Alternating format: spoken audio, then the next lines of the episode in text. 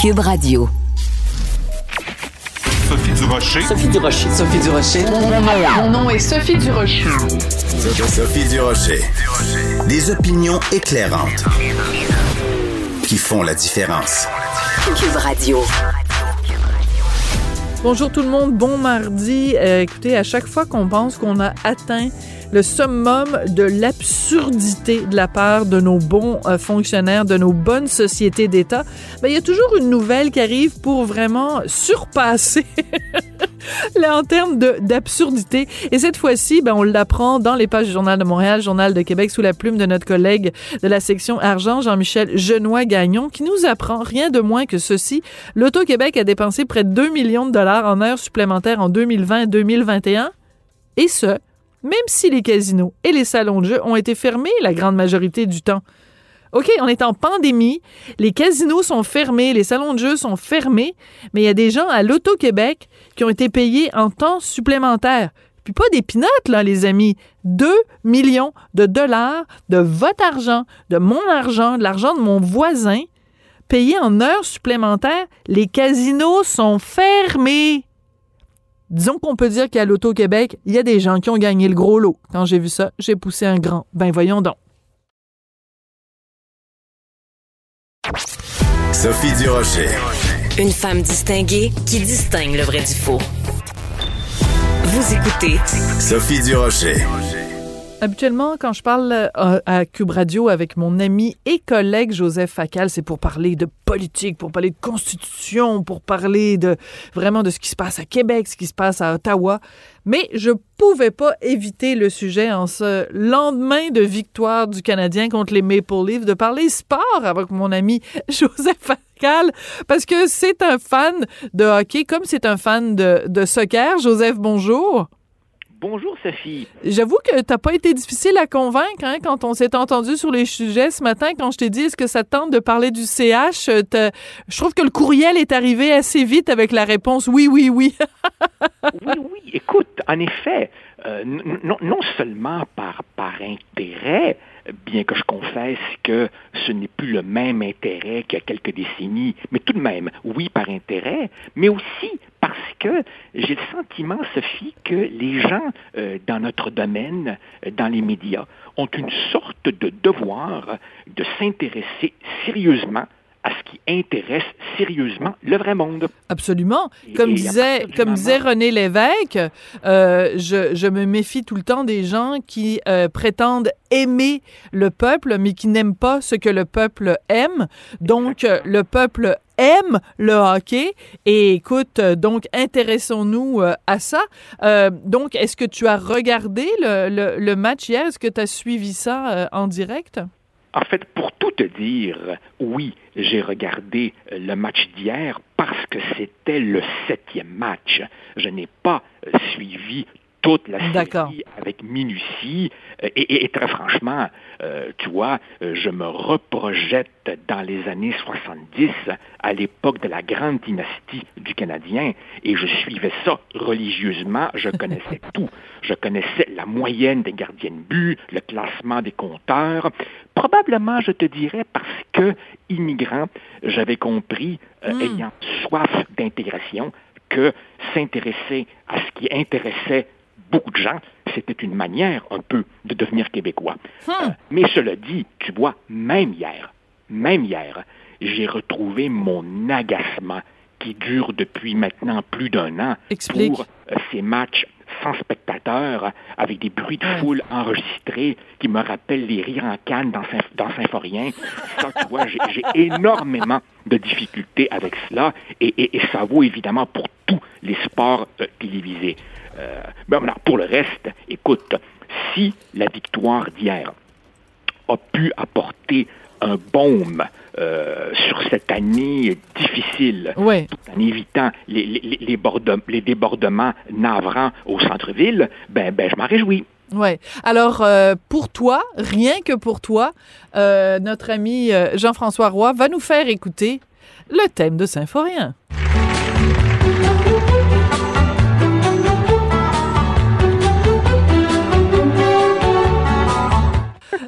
Donc, imaginez les rires euh, enregistrés, on voit. euh, alors, donc, euh, oui, c'est ça. Donc, ça, ça t'agace. Oui, oui, absolument, ça m'agace. Tu vois, je, trouve cela complètement, complètement artificiel. Je trouve que la foule est une partie absolument essentielle du spectacle. Moi, je ne regarde pas que les athlètes, je regarde tout le match comme une sorte d'expérience totale. Tu sais, Ah ouais, du vas, par théâtre. exemple, un- quand tu vas à un concert rock, c'est pas seulement la musique, C'est vrai. aussi l'éclairage, la boucane, les spectateurs, c'est la totale, tu vois, les effets spéciaux. Sans les spectateurs, vraiment, il y a quelque chose qui manque. Par ailleurs, Sophie, par ailleurs, ce qui me frappe toujours à chaque fois que le Canadien connaît une parcelle de succès, c'est que on a beau dire, on a beau dire que le Québec change, qu'il y a plus de diversité, plus d'immigration, d'où la popularité croissante du soccer et tout.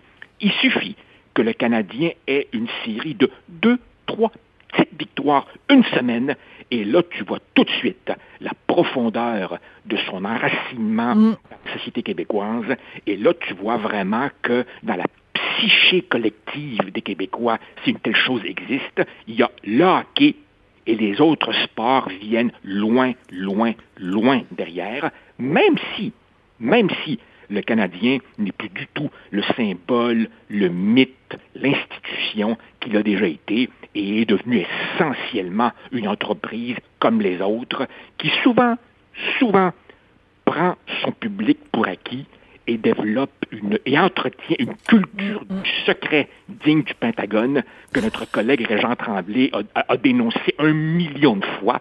Et malgré tout ça, malgré tout ça, tu vois la profondeur de ses racines dans, dans le terroir québécois. Mais je trouve ça très touchant euh, que tu nous, nous racontes euh, justement ton, ton arrivée au Canada, jeune euh, immigrant uruguayen, et que tu avais donc, tu avais eu ce souci-là d'intégrer la société et par le biais du sport. Et, et je trouve ça très touchant à chaque fois que tu, que tu parles de ça, que tu parles de tes, des moments où tu es arrivé ici. Ça, ça me touche énormément, Joseph, ton, ton- la façon dont tu as embrassé euh, dans tous les sens du terme la, la culture québécoise. Je trouve ça très, euh, très touchant et tout à ton honneur. Écoute, Mais, Par- mais Sophie, si, si je peux me permettre, Oui, vas-y. j'ai été béni, j'ai été béni de euh, ne pas connaître à cette époque-là euh, les réseaux sociaux et les, et les- et les téléphones permettant de prendre des photos. Car évidemment, quand je me suis pour la première fois chaussé de patins et que je patinais sur la bottine en me cramponnant à la bande et que j'étais totalement ridicule, ben, si ça s'était passé aujourd'hui, quelqu'un m'aurait filmé. Ah, voilà, comme Denis Coderre, puis comme euh, comme euh, Valérie Plante. Écoute, euh, je veux absolument revenir sur une chronique. On revient un petit peu en arrière. hein. Jeudi dernier, tu as écrit une chronique sur Guilla Lepage, sur, en fait, ces, ces débordements quand même totalement disgracieux sur les médias sociaux où il s'en prend à des gens qui le, le, le, le critiquent ou, enfin bon, l'attaquent. Alors, un petit exemple de, de, de façon dont il se, se comporte, euh, s'il s'adresse aux gens. Ta gueule, loser. Adios, le cave. Salut, petit Chris de loser. Va chier, Violette. La grosse conne. Euh, c'est, c'est, on, on, on peut aimer ou pas le personnage de Guy Lepage. Est-ce que c'est acceptable que quelqu'un qui a cette tribune-là sur la place publique s'adresse de cette façon-là à monsieur et madame tout le monde? Écoute, Sophie, je, suis content que tu euh, soulèves le sujet parce que ça me donne l'occasion de dire quelque chose que je tenais à dire depuis longtemps. Personnellement, personnellement, je suis toujours un petit peu mal à l'aise quand je vois cette espèce de conflit, parfois larvé, parfois ouvert, entre euh, Québécois euh, et Radio-Canada. Parce que je me dis toujours que derrière les enjeux de concurrence, il y a des professionnels dans chacun des deux empires dont je présume de la bonne foi et qui essaient de faire leur travail le mieux possible. Et c'est pour ça que j'ai écrit vraiment cette chronique avec des gants blancs. Et je me disais, je me disais qu'en écrivant une chronique nuancée, j'allais recevoir des tomates des deux bords. Eh bien non. Eh bien non. Hmm. J'ai constaté avec euh, soulagement et même avec joie que la plupart des commentaires euh, semblaient dire que eux aussi, nonobstant ce qu'on peut penser de l'émission, étaient mal à l'aise avec ce, ce- ce niveau de langage. Évidemment, je prétends pas que les commentaires que j'ai reçus étaient un échantillon représentatif, mais j'ai été surpris Hmm. de voir le nombre de gens qui disaient, effectivement, quand on a une telle tribune, on a une responsabilité et on a, si tu veux, une espèce de hauteur de ton. Il ne s'agit pas nécessairement de parler euh, comme à l'Académie française, mais enfin tout de même, euh, on a tous, je crois, une responsabilité euh, vis-à-vis de la langue. Et c'est pas c'est pas Sophie, l'oncle de, de Peter Parker dans Spider-Man, qui dit avec de grands, avec de Oui. grands pouvoirs viennent de, grandes, responsabilités. responsabilités. Ouais, Ben voilà. absolument. Absolument. Voilà. Mais on se rappellera quand même que Guy Lepage, c'est la même personne qui, euh, lors d'un gala qu'il animait, Richard Desjardins était pas présent pour venir chercher son prix. Euh, Guy Lepage sur scène avait pris le prix, l'avait jeté en coulisses et euh, il l'avait, c'est ça, il l'avait jeté en coulisses. Et par la suite, euh, je pense, c'est euh, dans un autre cas, Denise Bombardier avait parlé des humoristes en disant euh, qu'elle déplorait la qualité de langage des humoristes. Et dans un gala subséquent, Guy Lepage avait dit, ben moi j'aimerais ça répondre à Denise Bombardier, va chier. Tu sais, je veux dire, l'autre jour à son, à son émission, euh, euh, quand il a gagné euh, le prix Artis, euh, meilleure animation de- de- de- de- d'une émission de, variété, ou je sais pas trop quelle catégorie, je me souviens plus, euh, il a répondu euh, sur les ondes de Tout le monde en parle. Euh, ben, s'il y en a qui vont m'attaquer sur les médias sociaux, je m'en calisse. Et je veux dire, est-ce que tu es obligé moi, de tout le que- temps, tout le temps recourir à cette, euh, cette, euh, à ces excès-là? Je sais pas. Moi, moi, moi non plus. Euh, J'avoue que qu'il y, a- il y a une part, il y a une part en moi d'incompréhension. Euh, et et- et c'est pour ça que quand je ne comprends pas, euh, j'essaie toujours de rester un peu modéré. Mais j'avoue ne pas comprendre euh, à quoi ça rime. Peut-être, peut-être que euh, Twitter et ce genre de plateforme qui, comme tu le sais, enfin j'ai quitté ça, peut-être que ça développe euh, une espèce de, enfin des espèces d'automatismes. hein. Tu dis la première affaire qui te passe par la tête, sans filtre. Parfois, on le regrette. Lui, il ne semble pas trop le regretter puisqu'il récidive. Mais tu vois, il y a une chose qui me frappe, Sophie, c'est que il n'a pas 16 ans. Ouais. Il en a 60 ans. Euh, autrement dit, tu peux plus vraiment mettre ça sur le compte de euh, l'éruption cutanée d'un ado. Non, non, c'est quelqu'un qui a toute une feuille de route et franchement, qu'est-ce que ça lui apporte? Il règne euh, sur euh, euh, le- notre petit monde télévisuel. Je, je- je suis le premier à reconnaître, je suis le premier à reconnaître que un succès si durable ne doit rien au hasard, même si c'est pas tout à fait ma tasse de thé. Tu peux pas avoir un tel succès depuis si longtemps sans avoir un réel talent.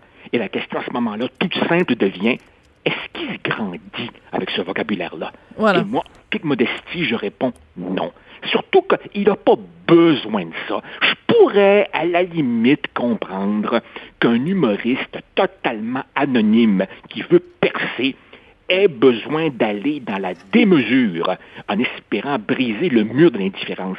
Maintenant, quand on est rendu au sommet de l'Everest télévisuel québécois, est-ce qu'on a besoin d'envoyer Voilà. Promener du monde ordinaire? Ouais. Alors, je te rappelle euh, euh, une... euh, Bon, parce que j'ai eu quelques accrochages avec Guy Lepage euh, au fil des ans. Écoute, ça avait commencé à un moment donné. J'avais écrit euh, une chronique dans laquelle euh, je disais que euh, finalement, euh, tout le monde en parle, c'était un dîner de cons. Et... attends, oui, c'était un dîner de cons. Et euh, Guy Lepage, quelques jours plus tard, était interviewé à la radio au sujet de ma chronique et il a répondu « Non, non, ça n'est pas un dîner de cons. Si ça l'était, on aurait déjà invité Sophie Durocher. » Donc, il me traitait de conne. Et après, un petit peu plus tard, il y a eu un autre truc à un moment donné. euh, j'avais parlé du, du, du, fait que j'avais dit à Guy Lepage qu'il était méprisant et Guy Lepage m'avait répondu euh, sur Twitter en disant euh, non Sophie, euh, il y a euh, attends, il y a seulement je ne méprise que deux personnes dans la vie Sophie, ton époux et toi. Ce à quoi plein de gens lui avaient répondu en disant ah oui même Guy Turcotte, tu sais des je sais pas des tueurs d'enfants, des psychopathes, euh, des pédophiles, non tu les méprises pas mais Sophie Richard tu les méprises. Écoute, c'est vraiment euh, c'est vraiment un gars qui est euh, il n'y a qu'une seule position acceptable pour Guy Lepage, c'est quand on est à genoux devant lui. Tout le reste, c'est considéré comme, comme un affront. Écoute, je, je, je, sais, je sais, je sais que toi euh, et lui euh, avez eu une série d'escarmouches et, et, et, je te sais, euh, grande fille, tout à fait capable de défendre toute seule et Richard aussi. Moi, personnellement, j'ai été à son émission deux fois. Mm -hmm. Une fois quand je revenais euh, du référendum en Catalogne, oui. la police espagnole avait tabassé les électeurs, et une autre fois quand j'avais publié un livre conjointement avec André Pratt, Hmm. l'ancien rédacteur en chef de Ouais. la presse, où moi je prenais la souveraineté et André prenait le fédéralisme. Et les deux fois, tant lui que son personnel, que Danny Turcotte m'ont traité de manière irréprochable. C'est pour ça, évidemment, que je suis un petit peu, euh, comment dire, euh, que, je suis prudent quand, quand j'amène ce sujet-là, parce que j'ai rien de personnel contre lui. Je me dis tout simplement, il n'a pas besoin de ça. Il ne se grandit pas. Maintenant, évidemment, écoute, lui aussi, hein, c'est un grand garçon vacciné qui est tout à fait libre de, faire comme il, comme il le pense. Mais je vois que je suis pas le seul que ça dérange. Et, et, et, dans un contexte, évidemment, où les problèmes du français, c'est pas seulement l'envahissement de l'anglais, mais c'est notre propre relâchement linguistique, ben je me dis, coudon, l'exemple devrait venir d'en haut. Et vu qu'il est en haut, en haut, en haut, en haut, il pourrait faire mieux. C'est voilà. tout ce que j'ai à dire. E pourrait fort dans son, dans son bulletin, pourrait faire mieux. Euh, euh, Joseph, merci. Je suis contente qu'on soit revenu sur, euh, sur cette chronique-là et sur euh, les, les, les, réactions aussi des gens à cette chronique. Donc, euh, go abs go, go facal go. Merci beaucoup, Joseph.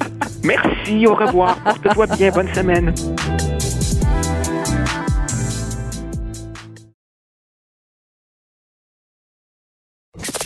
Avertissement. Cette émission peut provoquer des débats et des prises de position pas comme les autres. Vous écoutez Sophie Durocher.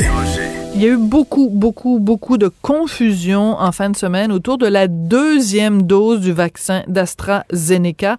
Il y a certains centres, comme par exemple le Palais des Congrès, où on a administré euh, la deuxième dose à des gens qui avaient reçu la première seulement 28 jours auparavant, alors que la semaine dernière, on nous disait, ben non, vous allez pouvoir avoir la deuxième dose d'AstraZeneca si ça fait deux mois.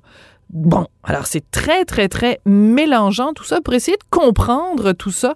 Il y a au bout de la ligne Alain Lamar, il est professeur et chercheur en immunologie et en virologie à l'INRS, l'Institut national de recherche scientifique. Monsieur Lamar, bonjour. Bonjour, Madame Durocher. Écoutez, je vous raconte une histoire personnelle, d'accord? Moi, je me suis fait vacciner le 8 avril, première dose AstraZeneca. Euh, le gouvernement, la semaine dernière, nous dit euh, il faut attendre huit semaines pour avoir votre deuxième dose AstraZeneca. Donc, moi, en bonne citoyenne, je prends mon petit calendrier.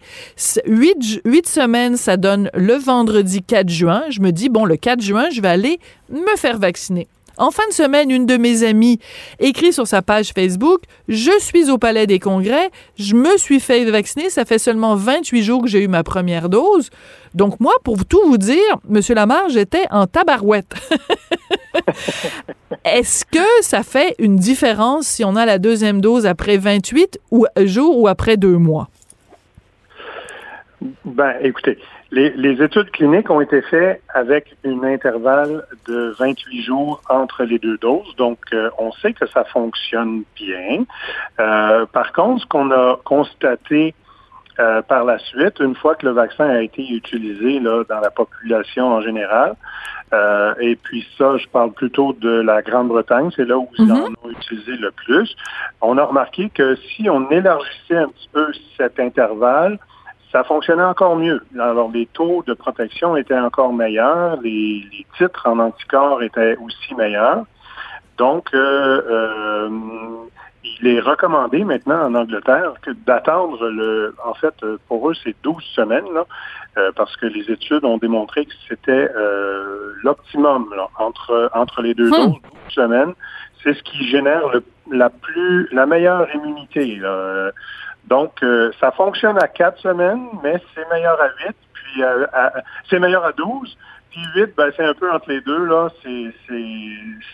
C'est meilleur que 4, un petit peu moins bien que 12. Donc, je reviens avec mon exemple, euh, Monsieur Lamar. Si moi, j'ai eu ma première dose d'AstraZeneca le 8 avril, même si le gouvernement me dit théoriquement qu'à partir du 4 juin, je pourrais avoir ma deuxième dose, êtes-vous en train de me dire que si je veux mettre toutes les chances de mon côté, je suis mieux d'attendre quatre semaines de plus, sachant quand même que pendant ce quatre semaines-là où j'attends, j'ai plus de chances quand même d'avoir le, le, d'être exposé au virus. C'est là qu'est le dilemme, c'est qu'on se dit ok, je vais attendre pour avoir plus de protection, mais pendant que j'attends, j'ai plus de risques de l'attraper, non? Effectivement, c'est c'est un une analyse. Je pense que tout euh, tout citoyen peut faire lui-même. Euh, c'est un choix personnel, une analyse de, de, de risque là, que, que chaque personne peut faire euh, en, en, autant qu'ils ont qu'ils aient l'information. Donc, euh, moi, mon rôle, c'est un peu de donner les informations. Euh, et, et, après ça, chacune, chaque personne peut prendre son, sa décision en mhm. fonction d'une d'une information. Donc, huit semaines, c'est quand même très bon. Là, hein. on, on, est dans l'étude dont je vous parlais. Là, on parlait plutôt de de en bas de six semaines, c'est un petit peu moins efficace. Euh, mais entre 8 et 12, là, il n'y a pas de grosse différence. Là. Donc, euh, je pense qu'à 8, là, on est, on est correct. Donc, alors, juste pour résumer, parce que je trouve que c'est important de pouvoir synthétiser l'information de façon claire et concise. Euh, euh, à partir de 4 semaines, on a une protection certaine. Entre 4 et 8, il y a euh, une, une, une, une, différence euh, un petit peu importante, mais entre 8 et 12, il y a vraiment une différence importante. Alors moi, je repense à mon ami qui s'est fait vacciner. je m'excuse de tout, toujours ramener ça à moi, mais je trouve que c'est important de partir d'une expérience personnelle. Ben, j'ai le même, euh, moi, je suis dans le même bateau que vous. Bon, oui. J'ai reçu AstraZeneca euh, début euh, début avril aussi, donc je suis un peu dans le même dans le même bateau là. Bon, alors je, prends l'exemple de ma copine qui en plus s'appelle Sophie. Donc, Sophie qui s'est fait vacciner deuxième dose en fin de semaine, elle, elle l'a fait au bout de 28 jours. Est-ce qu'elle aurait les raisons d'être fâchée? puisqu'on lui a dit, ben non, c'est correct au bout de 28 jours. Si elle avait eu le consentement éclairé, elle aurait eu un consentement éclairé. Si on lui avait dit, la protection optimale ces 12 semaines, est-ce qu'il n'y a pas un manque d'information qui a été euh, véhiculé auprès de la population? Mais effectivement, je pense qu'il y a eu un peu de, confusion. Euh, on n'a pas expliqué vraiment les raisons. Et toujours, encore aujourd'hui, je n'ai pas entendu les raisons qui avaient poussé euh, le gouvernement à faire cette, cette recommandation. Euh, je, je, présume que c'est une, une, question de logistique et, et, de disons de d'écoulement des doses là, et, et, pas une pas une question d'efficacité. Donc parce que j'ai pas entendu j'ai entendu qu'il y avait des différences d'efficacité, mais ça me semble pas être la raison pour laquelle ça a été euh, devancé de 12 à 8 semaines. OK. Ce que vous êtes en train de nous dire, M. Lamar, c'est que parce qu'on a ces doses-là qui bientôt vont venir à échéance, puis qu'on veut les écouler, on a dit, OK, c'est correct, 8 semaines, mais que d'un point de vue scientifique, ce qui est votre point de vue, d'un point de vue vraiment de virologie, d'immunologie, la, dose optimale, c'est 12 semaines. Donc, c'est ça que le gouvernement aurait dû nous, recommander si ce qu'on veut, c'est avoir la meilleure protection? Euh, oui, mais il n'y a, pas que, je, considère qu'il n'y a pas que cette, euh, euh, cette information-là qui est importante. Parce que il y a effectivement d'autres considérations que seulement l'efficacité. On, on, parle à l'échelle populationnelle et à l'échelle provinciale. Là, il y a toute une question de logistique qui doit aussi entrer dans, dans, le, dans le calcul du gouvernement. Donc, moi, non, je suis pas prêt à lancer la, la pierre au gouvernement dans ce cas-ci. je pense que toutes les considérations sont bonnes, en autant que tout le monde ait l'information euh, pour prendre ses propres décisions. Voilà, parce que on insiste beaucoup depuis le début de la vaccination et c'est important sur la notion de consentement éclairé. Et vous le savez, il y a beaucoup de gens qui sont plus que dubitatifs, ils sont sceptiques, ils sont même dans certains cas anti-vaccins. Et si on maintient de la confusion, et en plus, à propos du AstraZeneca, je trouve que ça fait juste alimenter les gens qui euh, ont des réticences face au vaccin. Est-ce que vous n'avez pas cette crainte-là, vous aussi, que quand une semaine on nous dit euh, euh, que si un jour on nous dit c'est huit semaines, puis après on nous dit non non il faut absolument que ce soit quatre semaines, puis après on nous dit ben non ça aurait été mieux douze semaines, ça, ça alimente un peu les anti-vaccins, non? Oui, effectivement, il y a un risque à ce niveau-là. par contre, c'est pas simple. Je dois dire qu'il y a, y a quand même c'est une situation qui évolue dans le temps. Moi, euh, disons que je mets beaucoup de temps à essayer de, d'aller chercher l'information pour euh, pour pour euh, pour pouvoir donner des, des, conseils éclairés. Mais c'est, c'est pas simple parce que l'évolution, les, les, informations évoluent dans le temps. en fonction des études. Donc ici, cette étude-là dont je vous parle, c'est, c'est quand même tout récent. Là. Donc, euh, il va sûrement y en avoir d'autres dans le futur et qui, peuvent euh, aussi euh, donner des, conclusions un peu différentes. Donc, on parle d'une étude. Est-ce que ça va se confirmer dans d'autres études à plus large échelle? C'est, pas c'est pas garanti non plus. Donc, il faut aussi il y a de la variation. Là. Tout ce à l'échelle humaine, là, il, peut y avoir des variations. c'est amusant, Monsieur Lamar, parce que je me suis dit, bon, il y a de la confusion, on va appeler euh, Monsieur Lamar, hey, il est professeur, il est chercheur à l'INRS, il va nous régler ça, ça va être clair, clair, clair. Je veux pas vous faire de la peine, mais j'ai l'impression que je suis encore plus confuse que, je l'étais. Moi, je vais vous le résumer simplement. allez-y. Euh, entre 8 et 12 semaines, moi, je vois pas de grosses à l'échelle biologique, à l'échelle immunologique. Donc, que, que ce, par contre, à quatre semaines, j'étais j'étais pas en faveur de, ça. Et puis, ça a été confirmé par le par le ministre Dubé que c'est pas l'intention du ministère non plus. Donc, à, entre 8 et 12, il y a, selon moi, pas de grosse différence qui, qui nécessiterait là, à quelqu'un de, de, de, refuser de se faire vacciner à, à 8 pour aller à 12. OK. C'est pas assez gros comme différence. D'accord.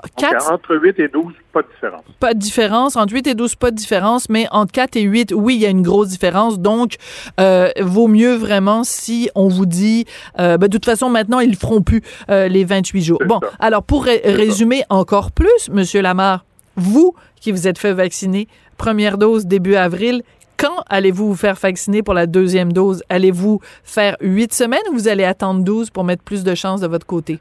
Ben, je vais compliquer, je vais compliquer les choses encore un peu parce que moi, j'attends, j'attends un peu les résultats d'une étude euh, qui, qui, est en cours en ce moment en Grande-Bretagne, où ils ont fait le l'interchangeabilité des doses. Là. Donc, ils ont ah. fait une première dose d'AstraZeneca et ils, ils, testent en ce moment avec d'autres types de vaccins en deuxième dose, soit bon, le, le, le, Pfizer, le Moderna et, même d'autres, ou la, la, dose recommandée du AstraZeneca. Et on devrait avoir les résultats de cette étude d'ici quelques semaines. Alors, dans mon cas, je, je j'attends d'avoir les résultats de cette étude-là parce que si on si on note que c'est beaucoup plus efficace de recevoir comme deuxième dose le virus de le, le vaccin de Pfizer, alors moi, je, préférerais recevoir le vaccin de Pfizer. Donc euh, voilà, il y a, ça qui complique encore plus les choses. Par contre, il faut savoir que cette combinaison-là, c'est ce qui donne le plus d'effets secondaires. Ah, ouais. euh, mais qui sont pas graves. C'est des effets secondaires euh, euh, quand même qui sont un peu désagréables. Là. Ça peut être des syndromes grippaux, fièvre, maux de tête, courbature, tout ça. Mais, mais c'est signe que c'est une réponse immunitaire qui est quand même forte qui se développe. D'accord. Donc, moi, j'attends d'avoir les conclusions de cette étude avant de prendre ma propre décision personnelle. Bon, ben là, vous venez encore une fois de compliquer mes affaires. Euh, par contre, par contre, non, mais j'aime ça, j'adore la discussion, puis j'apprécie énormément votre franchise, hein, parce que vous pourriez très bien, Monsieur Lamar, me dire, écoutez, moi, je, je, je, donne une entrevue en tant que professeur, en tant que chercheur, euh, j'ai pas à vous parler de ma vie, ma vie privée, ma vie personnelle. J'accepte, j'apprécie que vous le fassiez, c'est, je trouve c'est très éclairant pour euh, les gens qui nous écoutent. Parlons un peu des variants, euh, Monsieur Lamar. Dans quelle mesure c'est quand on prend une décision par rapport à la durée, euh, l'espace entre la première et la deuxième dose ou le choix du vaccin, dans quelle mesure euh, la notion de variant entre en ligne de compte? Écoutez, euh, pour le moment, ici au Québec, on, a, disons, à, la très, très grande majorité des, des cas, ce sont le variant euh, B117 là, qui a été isolé en Grande-Bretagne pour la première fois. Donc, euh, euh, et, tous les vaccins jusqu'à présent mhm. sont quand même efficaces contre ce variant. Donc, ça ne devrait pas être le, facteur principal en ce moment, compte tenu de la situation épidémiologique au Québec. Euh, par contre, il faut rester aux aguets parce que d'autres euh, variants, euh, comme le variant de l'Afrique du Sud ou le variant indien, réagissent moins bien donc au, vaccin. Donc, il faut il faut être prudent et, et bien suivre le développement d'éclosion potentielle de ces de ces autres variants là. Oui.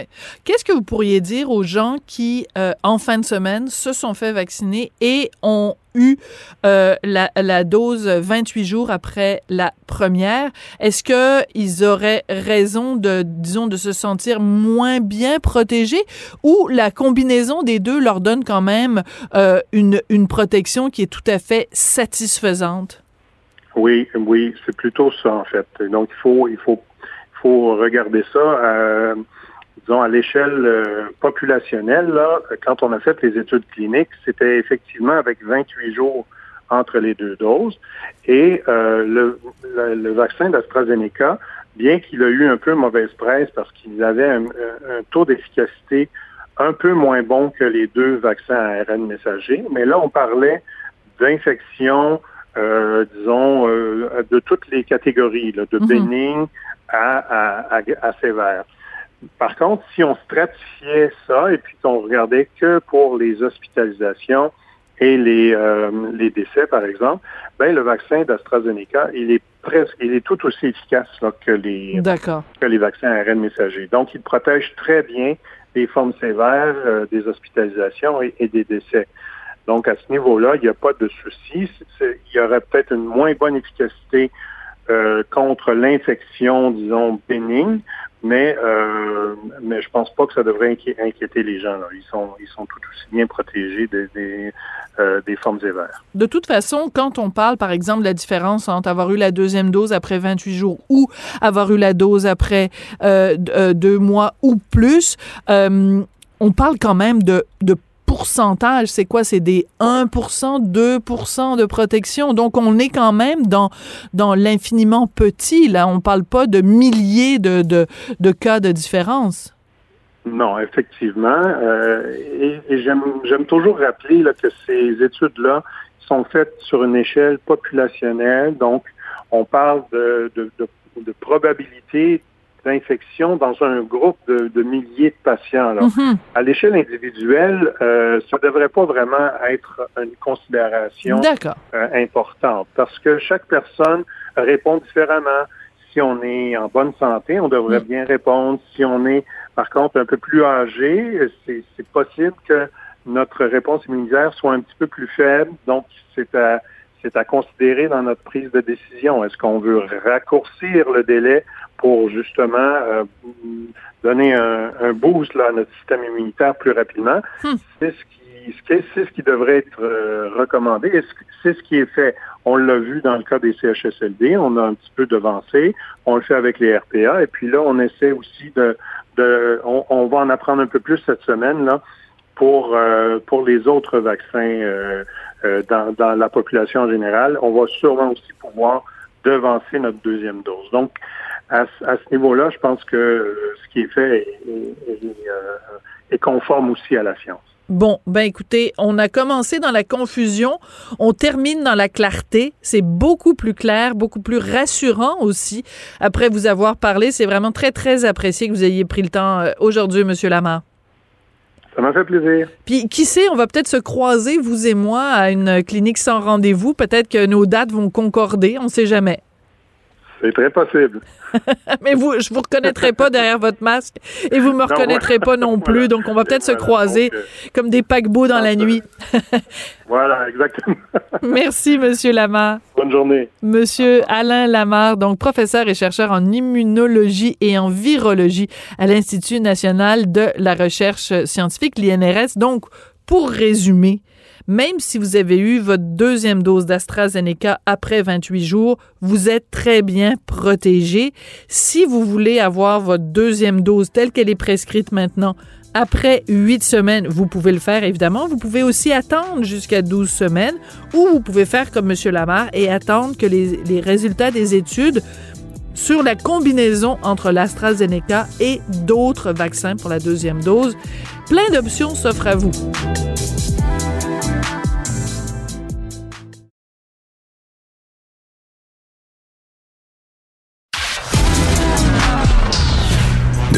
Culture aux affaires publiques. Vous écoutez Sophie Durocher. Cube Radio. Il y a les restes de 215, 215 enfants qui ont été découverts près d'un ancien pensionnat autochtone en Colombie-Britannique. C'est un drame absolument épouvantable qui touche tout le monde.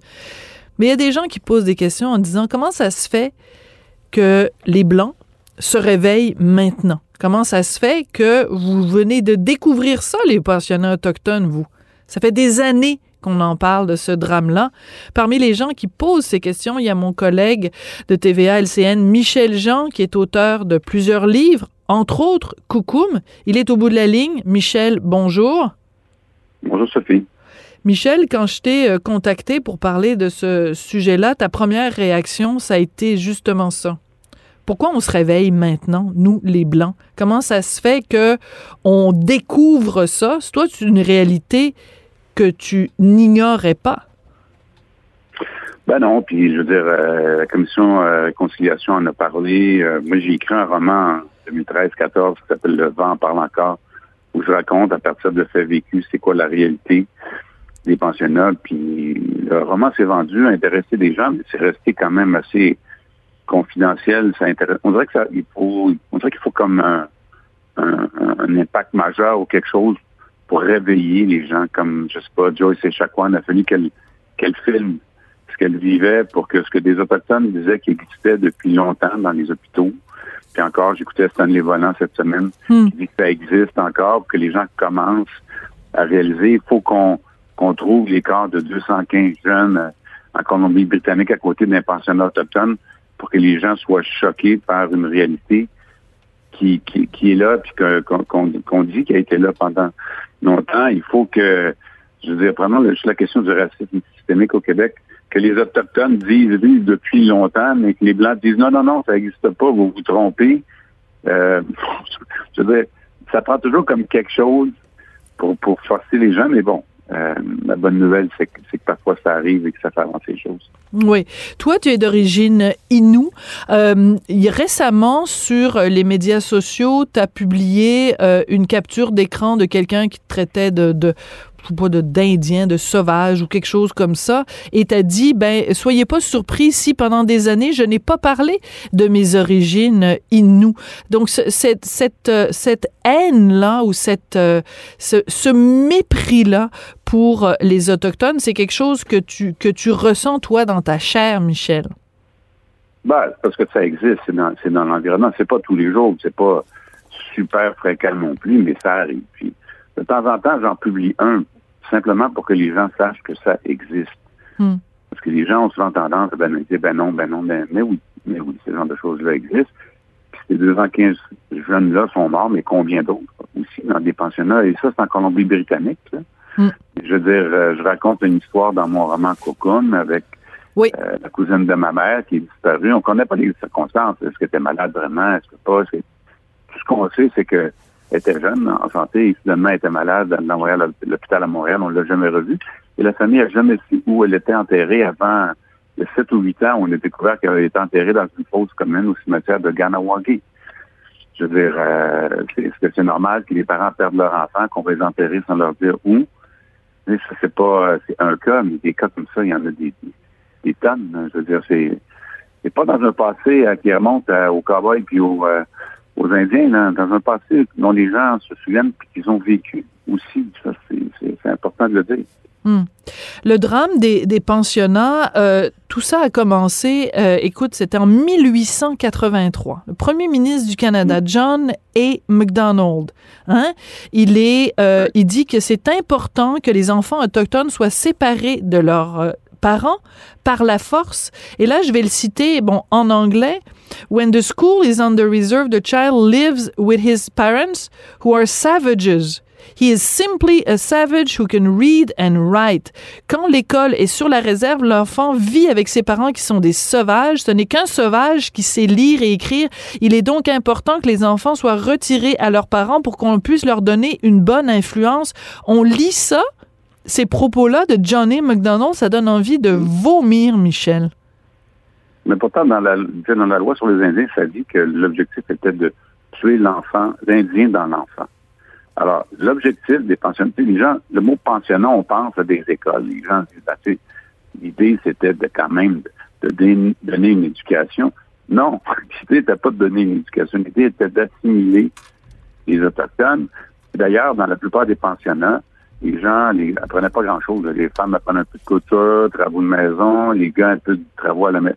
On voulait intégrer les gens à la société de façon à assimiler les, euh, les Autochtones. Et, et dans ces, ce qu'on faisait, c'est qu'on les prenait de force. si les gens voulaient pas, on les amenait dans des établissements qui étaient toujours situés très loin de chez eux. Par exemple, moi, à Masteriache, pensionnat euh, en 1933 qui est ouvert, on prenait les jeunes qui sont au lac Saint-Jean, on les envoyait à la baie à côté de Chichassabi aujourd'hui, sur une île où on avait construit. Pourquoi on les envoyait loin comme ça? Pour couper les liens avec la famille. Ils restaient là pendant dix mois, de cinq ans à jusqu'à l'âge de 15 ans où on leur disait que leurs parents étaient des arriérés, des sauvages, c'était pas bon. Tout ce qu'ils avaient appris, leurs parents étaient pas bons. Ces gens-là, quand ils sont retournés chez eux, ils regardaient leurs parents bizarres, les jeunes, les parents avaient honte par rapport à leurs enfants. Faites ça sur deux, trois générations, apparaissent tous les problèmes sociaux que l'on voit dans les communautés aujourd'hui. Puis là, les gens disent, ouais, mais tu sais, dans les communautés autochtones, c'est ci, c'est ça. Mais ces problèmes-là apparaissent en même temps que les pensionnats. Moi, j'ai lu plusieurs études. Au Canada anglais, on étudie ça depuis longtemps. Les études universitaires le démontrent soit les pensionnats, les problèmes apparaissent. Alors, c'était une stratégie concoctée par le gouvernement canadien qui a, disons-le, dérapé. Tu sais, Sophie, là, aujourd'hui, prendre des enfants, les séparer de leur famille hmm. en fonction de la couleur de leur peau, parce que c'est ça. On prenait pas les Blancs, on prenait juste les enfants autochtones. Pour les endoctriner, l'ONU considère que c'est une forme de génocide aujourd'hui.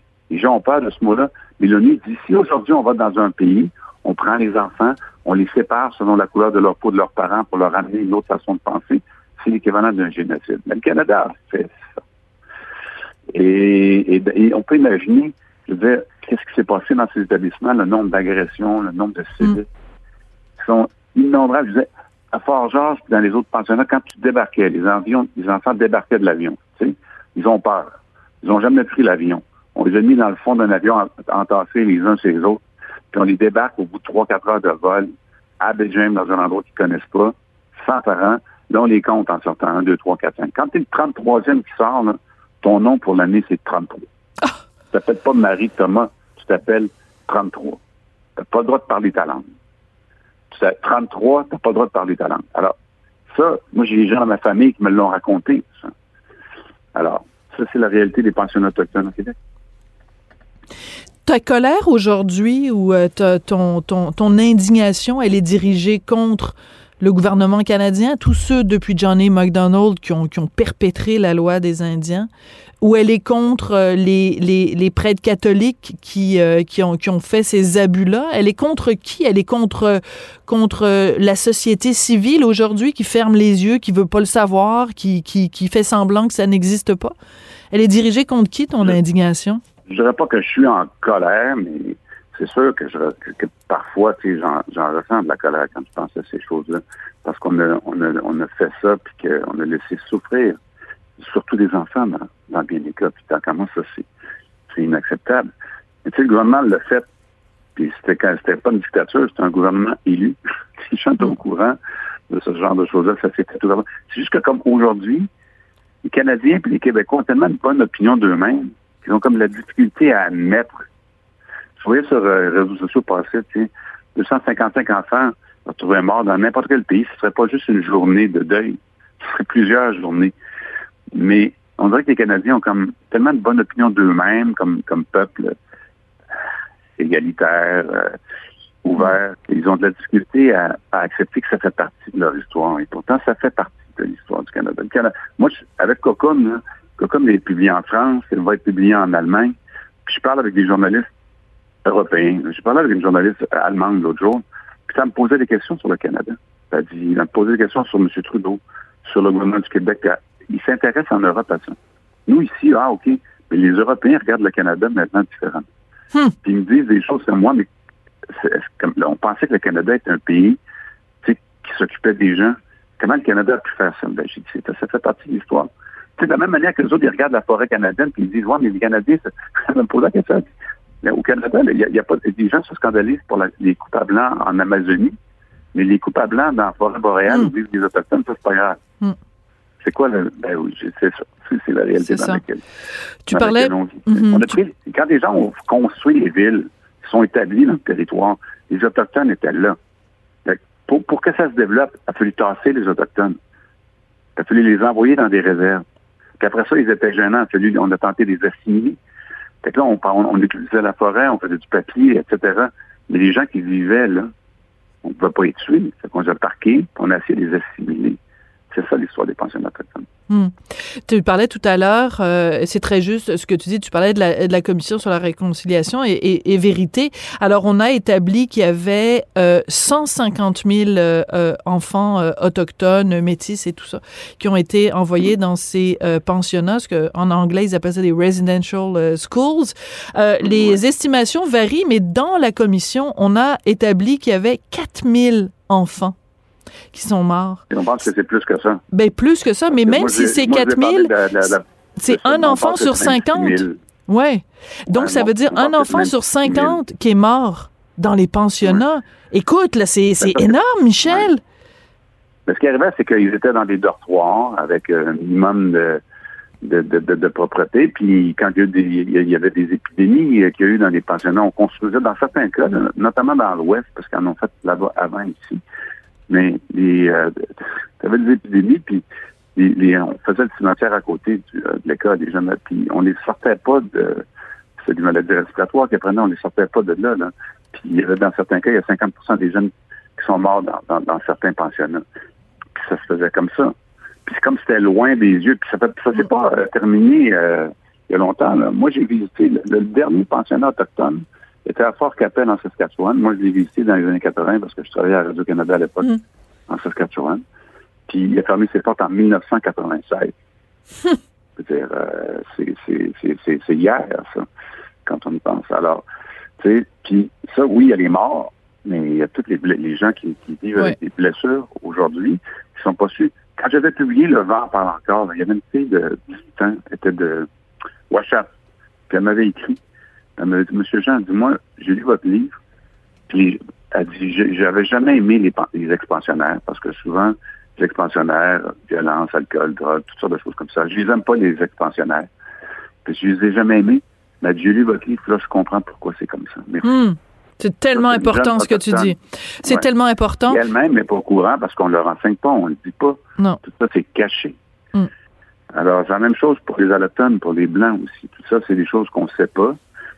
Puis est-ce qu'on a le goût de, de, révéler tout ça? Les gens ont autant en parler aussi?